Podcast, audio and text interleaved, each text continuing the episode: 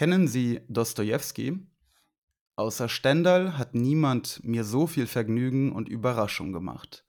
Ein Psychologe, mit dem ich mich verstehe.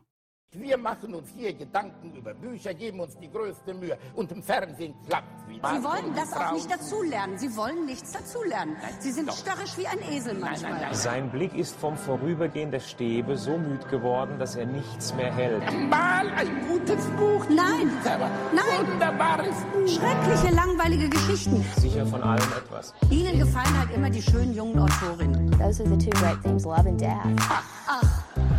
Gretchen und Ophelia und Madame Bovary und Anna Karenina. Das ist keine Literatur, das ist bestenfalls literarisches Fastfood. Ja, hallo Igor.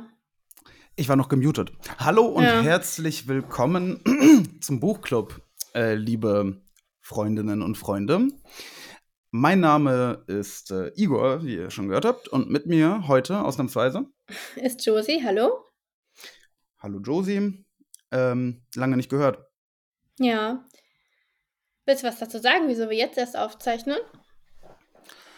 Mm, Also ich war auf Klassenreise in Paris und ähm, bin am Freitag sehr erschöpft wiedergekommen. Und äh, äh, dann gab es am Samstag einen weiteren Grund für, für schwere Erschöpfung, der mich am Le Lesen gehindert hat und äh, wir konnten am Sonntag nicht aufnehmen. Ja, Punkt. Gut. Das hättest du auch sparen können. Also jedenfalls, jetzt Ja. sind wir hier am Dienstag mal wieder. Ähm, Igor hat ein ganz komisches Zitat gebracht am Anfang, über das wir gleich sprechen werden. Äh, aber erstmal, ähm, erstmal nochmal, was wir eigentlich jedes Mal sagen wollten. Wir freuen uns, wenn ihr uns in unserem, auf unserem Discord-Server, sagt man das so? Ja, besucht oder auf Insta sind wir jetzt auch. Ihr findet die ganzen Links und so weiter in dem kleinen Kasten, der unter den Podcasts immer ist. Und wir freuen uns auch, wenn ihr uns Buchvorschläge schickt per Mail oder auf welchem Wege auch immer. Ähm, genau. Oder, oder auch Geld. auch Ideen. Nee, Geld haben wir bis jetzt nicht ein eingerichtet. Aber wenn ihr uns unbedingt Geld schicken wollt, dann können wir das auch machen. Ähm, gut, dann würde ich sagen, fangen wir an mit Hm, Verbrechen und Strafe von Dostoevsky, wa? Korrekt, ja. Dann sage ich vielleicht am besten erstmal kurz was zum Autor und du ähm, erklärst uns dann, was in diesem Buch passiert ist. Mhm. für diejenigen, die den Podcast auch hören, um danach so zu tun, als hätten sie es gelesen und auch noch verstanden. Ich glaube, das sind die meisten, ehrlich gesagt. Und somit ganze 600 Seiten oder wie viel auch immer überspringen. Ähm, gut. Mach mal dein Dostojewski. Geräusch, dein Bim. Dostojewski.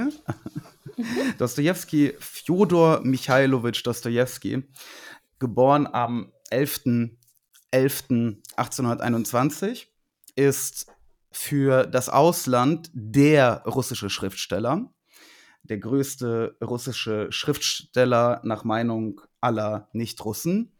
Ähm, lebt ähm, mehr. ziemlich Achso. nicht mehr, genau, das ähm, ja, stirbt 1881, also ähm, wird äh, keine, keine 60 Jahre alt. 59, was zu der Zeit aber jetzt kein Ja. besonders ähm, irgendwie schlechtes, Russen schlechtes sowieso, auch, heu, auch heutzutage noch überdurchschnittlich. Äh, ein eigenes Thema und äh, äh, ja, also Männliche wirklich Russen, ne? Also russische Ja, Männer sind, ja, haben ja, das Problem. Ja. Es ist ernsthaft so, ne? Also, ist, äh, also ich, das ist nicht übertrieben, aber die, die, der durchschnittliche ähm, Lebenszeit eines männlichen Russen, zumindest als ich das letzte Mal nachgeguckt habe, lag unter 59, das weiß ich noch. Jetzt ist die. Frage, gilt die Statistik auch für dich? Ja, mm, ja, mm, ja. Okay, gut. Dostoevsky jedenfalls hat zwar nicht so super lange gelebt, aber hat in seinem Leben sehr viel gescha geschaffen und geschafft. Ähm, wildes Leben gehabt. Eltern ähm, eigentlich relativ gut situiert, nicht unbedingt super wohlhabend. Vater Arzt, Mutter auch aus gutem Hause. Der Vater allerdings sehr tyrannisch, äh, knechtet Dostoevsky äh, dazu, ähm, an ein, ein Ingenieursstudium zu ergreifen, was für, für den armen Fjodor also abs absolut uninteressant ist. Der ähm, hat da natürlich keine Lust drauf.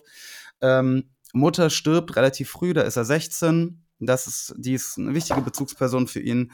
Vater stirbt mit 18, was für ihn äh, eigentlich eher ein Befreiungsschlag ist. Äh, Dostoevsky hat auch mal geschrieben, glaube ich, in einem Brief, ähm, jeder Junge wünscht den Tod des eigenen Vaters. Ja, weiß nicht, ein Mhm. bisschen ähm, verallgemeinert, wobei Freud wird da wahrscheinlich auch zustimmen, aber jedenfalls, äh, der Vater ist tot, Dostoevsky kann jetzt getrost sein Studium abbrechen, tut er auch, und kann endlich ähm, in Petersburg seinem literarischen Schaffen nachgehen. Ähm, tut er auch. Ähm, er übersetzt aus dem Französischen und aus dem Deutschen. Er ist unter anderem über, Erstübersetzer von Balzacs Eugene Grandet. Eugene, Eugène. José, Sorry. das mal aus. Eug, Eug, Ist das mit Akzent? Also ja, äh, de Gue, de, de Gue. Ja, dann okay. Eugène, aber Eugène Nee, nee, Eugène, nee, das geht gar nicht. Das ist äh, stand da so. Ich Egal, glaube, egal.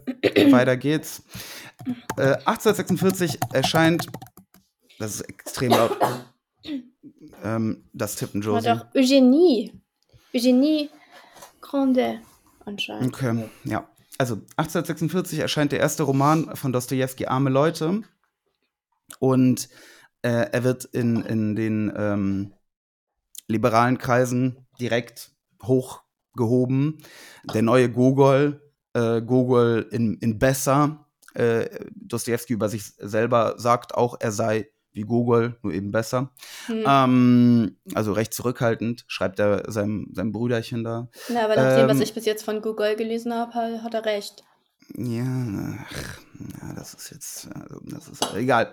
Jedenfalls bewegt sich Dostoevsky da in seinen Literat Literatenkreisen eben sehr liberal, ähm, viele Ideen des Frühsozialismus ähm, und äh, das wird ihm ein wenig zum Verhängnis, denn äh, die Homies, mit denen er abhängt, werden von dem Zaren Nikolai I., der ein sehr äh, ängstlicher Zar ist, gegen, also hat große Angst vor Revolten, Revolutionen, die ja um die Zeit in ganz Europa quasi äh, stattfinden, stattfanden. Er hat ja auch Probleme mit den Dekabristen. Jedenfalls äh, wird Dostoevsky von einem seiner Homies, also er und die ganze Bande, verraten.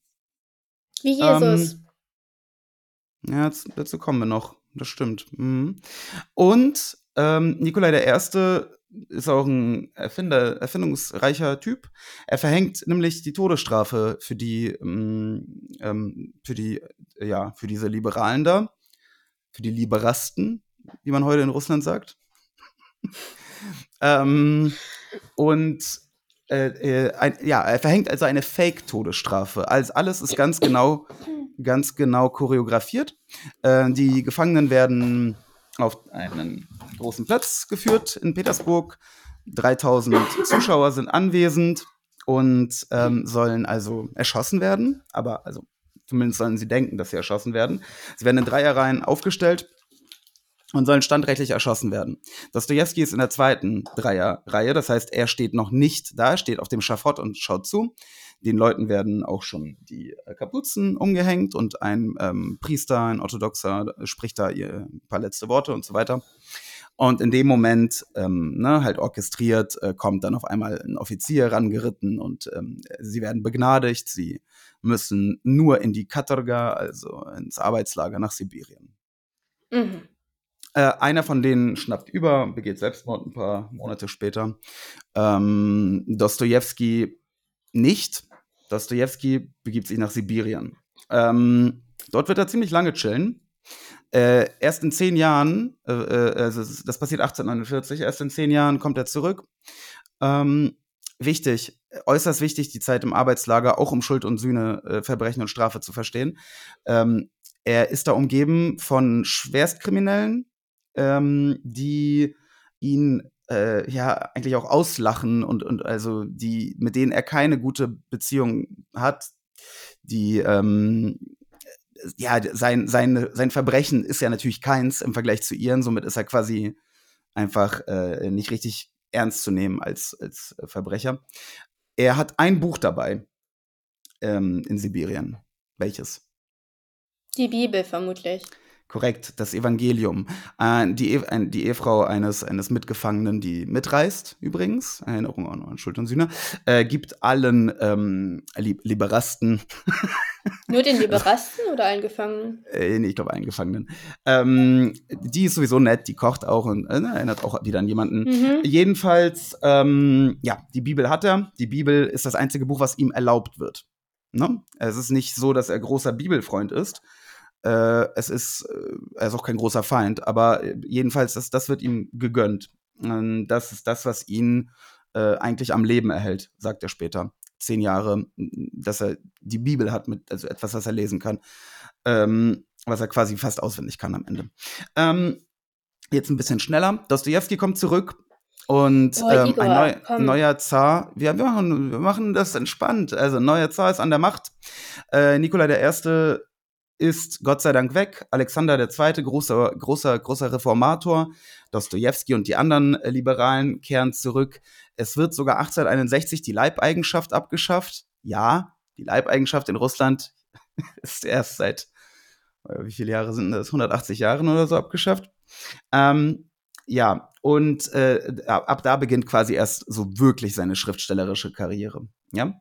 Äh, Verbrechen und Strafe, also Schuld und Sühne, erscheint 66 in der größten russischen Literaturzeitschrift, ähm, wo auch zum Beispiel Krieg und Frieden, Anna Karenina, Väter und Söhne publiziert wurden. Äh, Ruski Westnik, der russische Botschafter oder so. Ja. Und dann, ja, und dann lebt er und schreibt. Dann hat er und gelebt und dann ist er gestorben. Immer in Armut übrigens. Ähm, erst ähm, 1880 äh, hat Dostoevsky seine gesamten Schulden abbezahlt. Er, er lebt also ein Jahr in, in seines Lebens ohne Schulden, seines Erwachsenen. Woher kamen die Schulden? Spielsucht. Ähm, und außerdem äh, hat er mit seinem Bruder zusammen zwei Zeitschriften gegründet, Literaturzeitschriften. Äh, die liefen auch ganz gut. Dann gab es aber mm, pro problematischen Artikel. Sie wurde, die eine wurde verboten, die haben noch eine gegründet. Der Bruder ist aber irgendwann plötzlich gestorben. Er hat die gesamten Schulden des Bruders übernommen. Also Geld Ja, äh, hatte blöd. er, Geld hatte er nie und Geld spielte immer eine, eine Riesenrolle. Gut. So viel Okay. zu, zu Fjodor Michailowitsch. Gut, ich denke, ich schaffe das mit der Zusammenfassung ein bisschen schneller als Igor jetzt mit der Lebensgeschichte von Fjodor. Aber, mach die ist, die ist sehr, sehr, die ist sehr, sehr wichtig, die Lebensgeschichte. Und wir hetzen uns nicht, liebe Leute. Ähm, das sagen wir jetzt schon mal. Wir werden äh, wahrscheinlich äh, eine zweite Folge zu, zu Verbrechen und Strafe quasi dann hinterher schicken. Denn das Buch äh, bietet doch so ein bisschen Gesprächsstoff. Und es wäre jetzt irgendwie dumm, da so durchzurasen. Und ähm, das würde Fjodor, da würden wir Fjodor Unrecht tun mit. Also zum Buch. Äh, hörst du mich? Hier ist gerade das Kabel. Ich weiß nicht, das Kabel war gerade draußen. Hörst du mich? Ich höre dich. Äh, Ich, Deine Spur hört- leuchtet hört auch. es sich richtig an? Ja, es hört sich richtig an. Ähm, okay, also Zusammenfassung. Also, ich habe ja einmal übrigens hier Weltliteratur für Eilige von Henrik Lange. Das ist ein. Ich hoffe, Gut, du liest ich jetzt nicht das einfach ab. Eigentlich hatte ich das vor, weil es ist wirklich kurz. Das sind irgendwie vier Sätze. Aber ich bin nicht ganz einverstanden mit seiner Interpretation. Dann möchte ich das hören. Okay, Äh, Achtung, Leute, Spoiler und so weiter. ja, ja, Spoiler. Schuld und Sühne. Jetzt sieht man die Bilder leider nicht, ne? Ist- Also da sieht jetzt so ein Beil. Mhm. Raskolnikow beschließt, eine alte Dame, die ein wirklich fieser Kredithai ist, zu töten Dame. und ihre Schwester gleich mit.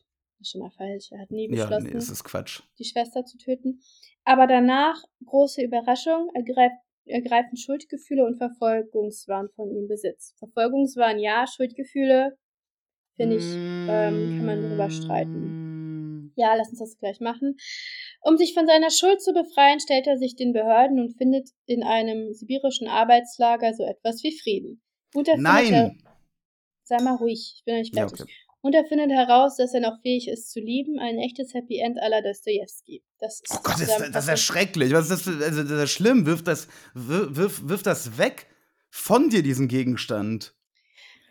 Alles falsch. Ähm, was am Ende, was ist am Ende falsch, deiner Meinung nach? Ne, da sprechen wir noch drüber. Okay, also soll ich jetzt einmal ähm, erklären, wie ich das, Das- sehe, ja? Nee, du sollst zu, den Inhalt zusammenfassen. Anforderungsbereich 1 ist es, glaube ich, ne? Ähm, ja, wobei Also. Dostojewski zu lesen, ähm, bitte, fang an. Okay, also Raskolnikow, ehemaliger Student, also Student, aber geht nicht mehr zur Uni, Erinnert an jemanden. an einige, ähm, in St. Petersburg, ist arm und entschließt sich, die Pfandleiherin Aljona Ivanovna zu ermorden. Mhm. Richtig? Ivanovna, ne? Das ist jetzt nicht so wichtig. Also die alte, alte schreckliche Hexe, ja. So. Ähm, und unglücklicherweise ist dann deren Schwester Elisabetta auch da, obwohl er es eigentlich so gedreht, gedeichselt hatte, dass sie nicht da sein sollte. Und dann erschlägt er sie gleich mit. Ja, das Ganze macht er eben, um Er sich zu bereichern. Klaut auch ein paar Sachen. Versteckt die allerdings direkt danach und findet sie nie wieder, also profitiert nicht wirklich davon. Danach befällt ihn vor allem Paranoia und er fühlt sich isoliert von seiner Mutter und Schwester, die quasi direkt danach zu Besuch kommen. Die kommen nämlich nach Petersburg, weil Dunja, die Schwester, kleine Schwester, verlobt ist. Und zwar mit dem Herrn Luschin, ähm, den Raskolnikow natürlich nicht mag. Er befürchtet, dass sie ihn nur heiratet, weil er Geld hat und weil er auch Anwalt ist und Raskolnikow befürchtet- studiert Jura, also dass er quasi Sie seiner befürchtet Karriere ja, Genau, also darum geht es ja vor allem, äh, Mhm. dass, dass, dass sie sich opfert, also das Märtyrertum, das, ja. Genau. Was, wie sich zeigt, dann auch relativ treffend ist. Razumishin, das ist der, ja, der beste Freund von Raskolnikow, wenn man überhaupt sagen kann, dass Raskolnikow irgendwelche Freunde hat. Der Raskolnikow ist ein schwieriger Typ. Ja, also Razumishin, der ist auch am Start und verliebt sich quasi auf den ersten Blick in Dunja. Dunja, sagt man so? Also eigentlich heißt Dun, sie, Dunja, eigentlich heißt sie. Adotja, aber Avdotja. der, aber ich finde Dunja irgendwie schöner. So wie Dunja Hayali. Heißt sie so? Weiß ich nicht, ob die so heißt. Ja, egal, weiter. So, die Verlobung mit Luschin platzt dann, weil der sich einfach mit Raskolnikow so überhaupt nicht versteht und letztendlich muss Dunja sich entscheiden zwischen dem Bruder und diesem Luschin. Ganz lustig, aber ähm, ja, letztendlich merkt dann auch Dunja, dass Luschin sie eigentlich nur als Sklavin will, dass er nur ihre finanzielle Notlage ausnutzt. Raskolnikow wird krank, eigentlich immer wieder, ähm, ist ständig fiebrig und auch so leicht wahnhaft unterwegs. Ähm, bricht dann im Polizeibüro zusammen, wo er wegen einer ganz anderen Sache ist und erweckt damit das Misstrauen vor allem vom Untersuchungsleiter Porfiri Petrovic. Das ist chronologisch zwar nicht ganz, aber das spielt ja nicht so eine große Rolle, ja. Na doch, das ist chronologisch schon richtig. Es Nee, nee, halt das, der, der. Zusammen, der Zusammenbruch passiert noch bevor die äh, äh, Dunja und Kokagi da sind. Also er wird sofort, er wird an dem Abend krank, an dem er das, also eigentlich in, im Grunde genommen wird er in dem Moment krank. Also Ich würde sagen, es, er war es, vorher schon krank. Aber be- lass uns ja. da so. Ja, ne, ja. krank ist er die ganze Zeit. So, also da bricht er Mhm. zusammen und äh, Verdacht und ähm, äh, dann hat er auch mehrere Unterredungen mit diesem Petrovic, die ihn immer sehr mitnehmen. Und ansonsten läuft er einfach viel durch Petersburg, redet mit sich selbst, säuft mit ganz fragwürdigen. Leuten, unter anderem mit dem Beamten Marmeladow, der später auch unter eine Kutsche gerät. Aber Mam Ähm, Marmeladow hat er vor dem Mord gesoffen. Ja, das ist ziemlich jetzt eine wichtig. Zusammenfassung. Ich kann das, ich kann doch nicht sagen, dann säuft er und dann säuft er wieder. Also er säuft ja ständig. Ne, so. so eine Schlüsselbegegnung. Ja, aber er findet. Ja, aber Warum? Warum ist länger Marmeladow? Ja, erklär mal lieber, was mit Marmeladow hör ist, auf, weil mir Fragen zu stellen, als wäre ich in der mündlichen Prüfung. Ich bin noch nicht fertig mit meiner äh, Zusammenfassung. das ist doch Wir so. können das gleich über ja- Marmeladow sprechen. So. Dann, und außerdem spendet er sein letztes Geld. Also überhaupt ist er sehr wohltätig drauf, dass seine Mutter sich vom Munde abgespart hat. Ähm, geht eigentlich allen, die es gut mit ihm meinen, aus dem Weg, also Rasumishin und seiner Mutter und Schwester. Und fragt sich, wieso ihm dieser Mord so auf die Nieren geht, weil nämlich nach seiner eigenen Philosophie äh, ist er ein genialer Mensch und dürfte deshalb gar keine Probleme damit haben, über Leichen zu gehen. Ähm, ja, die, ansonsten ist er natürlich, natürlich weiterhin arm, weil er das Zeug versteckt hat. Und irgendwann, also dann macht er die Bekanntschaft von, mit Sonja, die die Tochter ist von Marmeladov und Prostituierte. Ähm, und irgendwann gesteht er ihr den Mord. Also es geht ihm halt immer schlechter. Sie sagt ihm, man muss sich stellen. Er sieht das dann auch irgendwann ein und stellt sich mit ihrer Hilfe. Sie begleitet ihn und wird dann ins Zuchthaus nach Sibirien geschickt, wohin sie ihn begleitet. Zuchthaus. Äh, und eines schönen Tages, ja, Zuchthaus steht hier so. Und eines schönen Tages, dann in Sibirien, stellt er fest, dass er für Sonja tatsächlich Liebe empfindet. Ähm, ja, damit endet es so ungefähr. Und ich würde sagen, die wichtigsten Themen sind Hochmut und die Vorstellung, dass der Zweck die Mittel heiligt. Ja. Ich, ähm, da werden wir gleich drüber sprechen. Also ich denke, Mhm. ich denke, viele Themen, viele Themen stecken drin. Ähm, lass uns mal vielleicht ähm, damit anfangen, dass das ja eigentlich ein, eine Art Kriminalroman ist. Ein, ein, ein Krimi. Äh, also würdest du das auch so sehen? Hm, naja, schon in dem Sinne, dass ein Verbrechen passiert, aber nicht im Sinne des Genres Krimi, nein. Wieso, was zeichnet denn das Genre des Krimis aus für dich? Ein Krimi ist ein Inquiry-Plot, also da steht die Frage im Mittelpunkt, wer es war, Hier steht ja auch eine Regel. Frage im Mittelpunkt. Nur eine viel interessantere. nämlich. was eigentlich das Problem damit ist.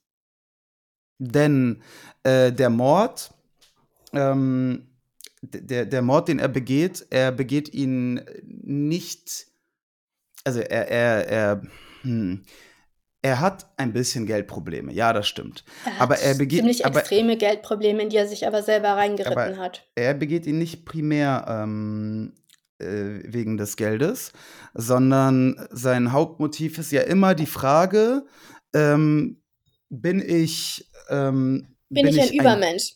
bin ich ein Tier? Also ja, jemand, der, der äh, nicht mordet, äh, ist ein Tier, ein feiges Tier. Wieso Hm, auf denn Russisch? Tier? Wie kommst du auf Tier? Das sagt er, äh, feiges Okay. Tier oder feiges Biest oder so. Oder Mhm. bin ich jemand, der es wagt. Er spricht im Übrigen, aber auf, ich weiß nicht, wie es bei der Übersetzung passiert ist, aber er spricht fast nie das Wort Mord aus. Also eigentlich, also wirklich fast gar nicht. Es Nee. ist bei ihm immer Grenzübertritt, die Sache, Ja, ja. ähm, da, die, das schreckliche Ereignis, diese Kat und so weiter und so fort. Mhm. Also so, und, äh, er hat einen Artikel verfasst, er ist ja Jurastudent, der sogar publiziert wurde, äh, in dem es darum äh, geht, dass es zwei Arten von Menschen gibt. Und zwar quasi die, die ähm, Übermen also er nennt sie nie Übermenschen, ne, aber die, das sind die, die großen Menschen, das sind die Menschen äh, wie Napoleon, er die nennt er ganz genialen Menschen. oft die, genau, die genialen Menschen, die ähm, alles dürfen, die über dem äh, Gesetz stehen und, und äh, die sich das nehmen, um voranzukommen. Und dann gibt es quasi das ähm, untere, ähm, Ja. Den unteren Abteil, nachdem er diese wunderbare Theorie ersonnen hat. Genau, muss man ja auch, äh, er denkt, also er vermutet stark, dass er natürlich zu den Napoleons gehört. Und der Mord an der alten Pfandleiherin ist seine Überprüfung. Ähm, Und das ist genau er, das Problem. Er scheitert nämlich. Er scheitert. Er, er Genau. ist, äh, er schafft es, sie zu ermorden. Mm, aber dann, was danach passiert, Er schafft äh, es nicht, das ähm, kalten Blutes zu tun, quasi. Ja, genau. Also es ist halt, ähm, er überschreitet die Grenze. Und äh, damit äh, ähm, beginnt quasi sein Abgrund. Also er wird sofort krank. Er, er ist also wirklich auch hohes Fieber. Ähm, er sagt irgendwo auch, ich habe nicht die Pfandleiherin getötet, ich habe mich getötet. Ähm, das heißt, ja, sein, sein Versuch missglückt auf jeden Fall. Und das Geld, das er erbeutet hat, äh, äh, äh, er guckt nicht einmal ins Portemonnaie rein, das er mitgenommen hat. Ähm, er verwendet davon keinen einzigen Cent. Ja, was aber nicht heißt, dass er nicht trotzdem aus einer finanziellen Motivation heraus das gemacht hat. Ich denke, die war mit dabei, aber ich, ich glaube, ähm, ähm, er war doch vorher bei Rasumichin. Rasumichin hat ihm Ja. doch sogar einen echt lukrativen kleinen Nebenjob angeboten als Übersetzer. Also Ja, er, aber er hat ist einfach keinen absolut nicht in mehr. einer Notlage. Ja, nee, ist er. Naja, nein, ist er Aber nicht. Aber das heißt nicht, dass die Motivation nicht trotzdem eine finanzielle war. Aber warum, okay, die er Motivation will ist, einfach nicht arbeiten. Er ist Aber warum- ja, wahnsinnig versteh- hochmütig. das verstehe ich. Aber warum äh, benutzt er dann das erbeutete Geld denn nicht? Weil da hat sich dann was geändert. In dem Moment, wo er merkt, dass er doch kein genialer Mensch ist, hat sich ja alles für ihn verschoben. Also da ist Also doch Problem. um die- in dem zu dem Zeitpunkt ist sein pro- primäres Problem nicht mehr die Armut, sondern dass sein ganzes Selbstbild in sich zusammenfällt. Aber bis dahin, bis er, bis er den Mord begeht, ist das ein finanzielles Hauptmotiv, würde ich sagen. Also Nee, Klar, es ist auch, es ist auch, ähm, es ist natürlich auch, dass er beweisen will, dass er so besonders ist. Aber na, die ganze Situation davor und also es dauert ja eine Weile, bis er den Mord begeht. Und seine Armut wird ja wirklich, ähm, also Er nimmt die Armut ähm, mit als Vorwand, ähm, aber da, das ist ja die Sache. Mm, äh, aber er ist auch einfach arm. Also ja schon, finde, aber die genialen, die genialen Menschen morden ja äh, ähm, zu einem Zweck. Also ähm, Genau, was ist der wer- Zweck? Während seiner, also er mordet, um eine Theorie zu überprüfen. Er, Ja, aber er sagt ja am er erfindet Ende- sich, er erfindet sich diese ganzen tollen Sachen, dass er die Alte ja ermordet und dann wird er das Geld den Armen verteilen und aber das außerdem macht er er nicht. Das hatte er auch nie vor. Das ist, er macht gar nichts mit es dem wird Geld. überhaupt nicht konkret, was er eigentlich will. Und das ist ein Problem. er will also, seine Theorie überprüfen. Nach seiner, ja, aber guck mal, nach seiner Theorie darf auch er als besonderer Mensch nur morden, wenn er Mhm. hehre Ziele verfolgt. Und diese Ja. hehren Ziele, die werden überhaupt nicht klar. Am Ende sagt er, er wollte eine sichere Position, er wollte, ähm, und sagt immer wieder danach, das ist eine Lüge. Er, er sagt im Gespräch mit Sonja, in dem, also sie versteht nicht, warum er gemordet hat. Wie kann ein Mensch wie Raskolnikow, ne, sehr empathischer, intelligenter, gutherziger Mensch, äh, morden? Sie, ist er so gutherzig? Absolut. Hm, ich weiß nicht. Er, er ist gutherzig, äh, äh, er hat einen, er hat sich in einer Theorie verloren, äh, äh, er hat sich in, ähm, in der Logik und im Liberastentum verloren und ähm, ist dadurch äh, quasi in diese Hölle geraten, in die er geraten ist.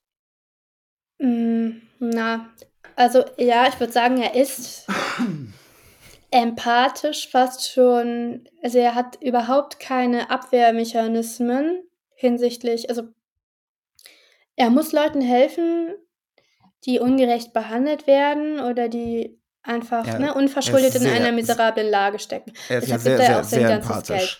Das schon. Also als er Marmeladov trifft, den alten Suffkopf, hm. ähm, den unterstützt er auch, obwohl Marmeladov hier wirklich ein unsympathischer Suffkopf ist. Ne? Der, der Marmeladov hat quasi durch sein Gesaufe dafür, äh, dafür gesorgt, dass seine Tochter äh, sich äh, ähm, prostituieren muss. Er, ähm, äh, also seine Frau wegen ihm ist quasi vom, kurz vorm Mhm. Nervenzusammenbruch. Ähm, seine Kinder leiden, etc., etc. Und Raskolnikow empfindet Mitleid trotz dessen. Er empfindet trotzdem Mitleid für diesen, diesen Marmeladov. Aber das ist ge- gerade der Punkt. Sein Mitleid ist komplett irrational. Und Gibt es Ich rationales. Mitleid? Mitleid hat doch gar nichts mit Ratio zu tun. Mitleid ist auch ein Gefühl. nein, aber ich weiß nicht, ob ihn das zu so einem guten Menschen macht. Also das alleine. Ich, wir sprechen vielleicht, also la- lass uns die Frage, ist er ein guter Mensch, noch aufheben, wenn wir ein bisschen mehr über ihn und die Tat und so gesprochen ich haben. würde sagen, das passt nicht richtig zusammen in ihm. Das ist ein innerer Widerspruch. Das ist ein guter Punkt. Ähm, innerer Widerspruch, damit können wir vielleicht mal ein bisschen zu meinem Zitat äh, zurückkehren. Ähm, Psychologe. Ja. Ähm, was meinst du, wer, wer war das, der da, der Was hat er nochmal gesagt? Er ist, eine, ist der einzige Psychologe, den er mag oder ein, so, ne? ein, ein, ein Psychologe, mit dem ich mich verstehe, ja. Puh. Hm. Hm. Wer hat denn nichts vom Psychologen gehalten? Thomas Mann? Nietzsche. Nietzsche. Nietzsche mochte Dostoevsky. Nietzsche hat Dostoevsky geliebt. Das finde ich ein bisschen komisch, weil ich finde, das ganze Ding liest sich, hier, Schutt und Sühne liest sich wie Mhm. eine Kritik an Nietzsche. Nietzsche war sich selber mit dem Übermenschen nie sicher. Äh, und dieses, dieses äh, Hin- und Her ähm, gerissen sein, das, äh, was bei Raskolnikow ja passiert, das ist ja das, das Schöne an Dostoevsky, weil also so funktioniert ja, also so ist ja das menschliche Leben. Diese Gradlinigkeit, die gibt es nicht. Oder auch diese, mh, hm, diese äh, geradlinige oder sagen wir zumindest exponentiell ähm, verlaufenden Charakterentwicklungen, ne? Wo, wo, wo es also so sehen, so funktionieren Menschen nicht und so funktioniert auch die, äh, die Menschwerdung und das Weiterentwickeln äh, ne, von sich selbst nicht. Es ist wirklich dieses Hin und Her und ähm, naja. dieses ähm, Irren. Aber nicht ewig hin und her. Nein, also nicht ewig. Er findet ja irgendwo hin am Ende, scheinbar. Ja, darüber, also ich, ja, darüber reden wir dann. Also, also ich denke, dass Nietzsche ihn so mochte, zeugt auch einfach von der Größe von Nietzsche. Weil äh, äh er ist eindeutig im Grunde genommen ein Gegenpol zu Nietzsches Position. Oder zumindest den mhm. Positionen, die, die Nietzsche äh, immer vertreten wollte. Und, äh, Total, versucht, ja. ja ähm, aber, dass er sich darüber so viele Gedanken macht äh, und, und die Art und Weise, wie er sich darüber Gedanken macht, das hat halt Nietzsche tief beeindruckt. Und ähm, es sind ja im Grunde genommen eh sehr ähnliche Fragen, die sich beide stellen und kommen zu komplett unterschiedlichen Ergebnissen. Das stimmt und ähm, sie sind beide irgendwie psychologische Philosophen oder also sind beide diese neuere Art von, von ach, ich weiß nicht, ich kann es nicht richtig beschreiben. Ja, aber ich sehe, ich sehe eine gewisse Verwandtschaft zwischen denen, äh, das stimmt. Ja. Also Autoren vor äh, äh, Dostoevsky, ähm, also gab auch, aber gehen wir mal so wirklich 100, 200 Jahre vor Dostoevsky zurück, ne? Da gab es solche Charaktere nicht wie Raskolnikow. Das war gar ja. nicht denkbar. Ähm, okay, also du hattest gefragt, ob es ein Kriminalroman ist. Irgendwie schon, aber nicht im engeren Sinn, würde ich sagen. Interessant ist auch, ähm, dass es eine ganz seltsame Erzählstruktur ist. Dass, also der Punkt, wo die Handlung einsetzt, ist ja, mhm. er hat sich ja schon entschieden. Ne? Er hat sich ja Quasi. schon. Er hat sich eigentlich entschieden, diese Frau umzubringen. Er zweifelt zwar immer noch so ein bisschen, aber wir wissen die ganze Zeit, das wird passieren und wir haben aber nicht so richtig, also es setzt relativ spät ein, die Handlung. Es ist ein bisschen das Gegenstück zu einer klassischen Heldenreise, finde ich. Es wirkt mhm. so äh, wie eine Anti-Heldenreise, das gibt es nicht, aber ähm, also da ist jetzt nicht so Call for Adventure oder so, du musst die Welt retten, sondern er von sich aus wird irgendwie aus innerlichen, ja, Beweggründen dazu getrieben, diese Frau umzubringen. Und die ganze Zeit kommt einem diese ganze Sache ziemlich absurd vor. Und ihm selbst kommt sie ja bisweilen absurd vor. Mm, Ungeheuerlichkeit und Lächerlichkeit und so weiter, sagt Und er ist wahnsinnig gut auch darauf vorbereitet letztendlich. Er hat diese komische Schlinge sich eingenäht, er hat dieses. Nee, aber dafür geht ja alles schief, was schief gehen kann. Ja, weil das so ist. Das ist aber wirklich, also. Das scheint so ein Grundgesetz zu sein, der Kriminalität, dass dann doch sehr viel schief geht. Mhm. Oder das ist halt ich, nur das ich, ich denke, ich denke, die, die Struktur ist ähm, gar nicht so untypisch, wenn man halt nur quasi den, den Blick eben darauf richtet, worum es im Kern geht. Und ich denke, die, die, diese Idee wird am, im Einstieg also vorgestellt. Dann passiert das, was passiert. Und dann äh, äh begibt sich quasi eigentlich Raskolnikow oder aber, aber wahrscheinlich auch Dostoevsky selber äh, auf die Suche quasi nach, ähm, nach der Antwort, nach der Antwort auf die Frage, warum darf man eigentlich diese alte Hexe nicht umbringen? Denn rein logisch gibt es absolut keinen Grund dazu, sie nicht umzubringen. Gibt es nicht. Also dann ist aber ja die, dann würde ich sagen, ist die Botschaft, die man aus dem Buch ziehen soll, weil Gott. Ja, das kannst du jetzt ja so, so polemisierend äh, ähm, und, und so äh, gotteslästerlich natürlich raushauen. Aber die, ja, weil Gott. Ich finde, das Buch vermittelt halt wirklich den Eindruck, dass es keine Moral gibt, wenn es keinen Gott gibt. Gibt es nicht, korrekt. Das heißt, gibt es nicht korrekt. Natürlich gibt es das. Es ist, ähm, also.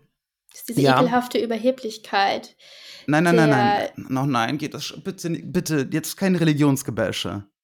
Weil, weil dieser Roman ist äh, tief religiös. Äh, und er äh, ist aber nicht auf irgendeine räudige, pathetische Art und Weise religiös, denn Raskolnikow schlägt bis zum Ende des Buches diese Bibel nicht mal einmal auf, ähm, die ihm Sonja geschenkt hat. Nein, aber er zwingt Sonja zum Beispiel, ihm das vorzulesen von der Wiederauferstehung Aber, des Lazarus. aber, aber, aber Sonja ist ja äh, die, die Gläubige und ja, er zwingt sie dazu. Auch krass, also glaube ich, also sehr wichtige, wichtige Szene. naja, Auferstehung, Mm, ne? Aber die Botschaft ist ja im Grunde genommen, dass ähm, das Göttliche, also auch ohne die Bibel zu lesen und so weiter, ist halt irgendwie Teil des Menschen und Teil auch seiner, seiner Biologie, weil, weil die Reaktion von Raskolnikow auf den Mord, also auf den, auf den, auf, auf äh, das Verstoß gegen eines der zehn Gebote, Das mm. erste der zehn Gebote. das er übrigens Glaub ganz ich. fett in, Ja. fett in seinem Evangelium ähm, unterstrichen hat. Äh, denn sein Evangelium steht in Moskau. In der, das. ja, steht in der Okay. Staatsbibliothek in Moskau und äh, er wurde halt auch untersucht wissenschaftlich. Ne? Er hat da ganz viele Annotationen gemacht, ganz viele Markierungen. Ähm, hatte Hat ja viel Zeit, um ein Buch zu untersuchen. War er Vegetarier? Ob er Vegetarier war? Wenn er das erste Gebot so Äh, gefeiert ist, hat. Ist mir unbekannt. Weiß ich nicht. Aber äh, auch, auch das, Josie, also Ja, also du kannst dir vorstellen, was ich davon halte, von dieser christlichen, von diesem ganzen christlichen Unterton. Ich fand es, also bis aufs Ende, ich, ich, hätte, ich hatte mir mehr davon, also von dem, von der moralischen Wende hätte ich mir mehr erhofft als das.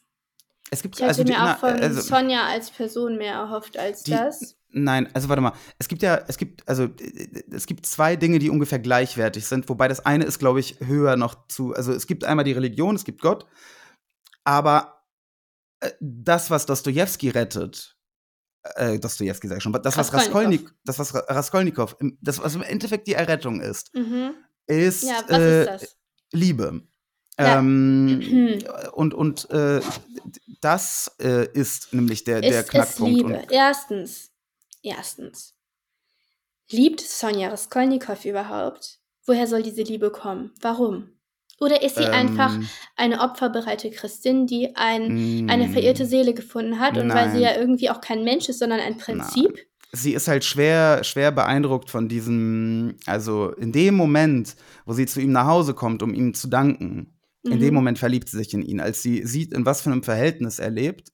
Der Typ, der ihr am Vorabend, der ihnen am Vorabend 30 Rubel gegeben hat, was ziemlich viel Geld ist. Das heißt, äh, Oder sie ist diese einfach dankbar. krasse, nein, diese Selbstlosigkeit, ähm, äh, also es geht, finde ich, über Dankbarkeit einfach hinaus. Du Die- findest, Raskolnikow hat zu diesem Zeitpunkt tatsächlich Eigenschaften, also du findest, also ich kann mir das nicht vorstellen, ich finde auch nicht, dass es rausgekommen ist an der Stelle. Natürlich kann es sein, man kann das so interpretieren, dass sie sich in dem Moment in ihn verliebt hat, aber ich sehe es überhaupt nicht so. Sie hatte auch Angst vor ihm, auch danach noch. Sie hatte immer wieder Angst. Sie hat gezittert, wenn er da war. Ja, aber Das ist doch das äh, sind so gemischte eine sehr Gefühle. seltsame Form des, also ja, es ist alles sehr. Ähm, Stockholm? ach Mann. Warum denn Stockholm? Die, Das ist- die, Also der- das ist der- der- keine gesunde Beziehung, die die beiden haben. Niemand hat eine gesunde Beziehung. Doch. Die, die, die Startzündung, wir, die Startzündung für, ähm, die Startzündung ähm, ist dieser selbstlose ähm, Akt. Kann man so Sie hat- interpretieren, kann man auch ganz nicht- anders interpretieren. Sie hat nicht Angst vor ihm, sie hat Angst um ihn. Und deswegen zittert sie äh, bei seinen Besuchen, weil Raskolnikow äh, quasi die ganze Zeit im Halbwahn, fiebrig und äh, durchgeknallt durch die Gegend irrt. Und sie sieht ja, dass er ein großes Problem hat.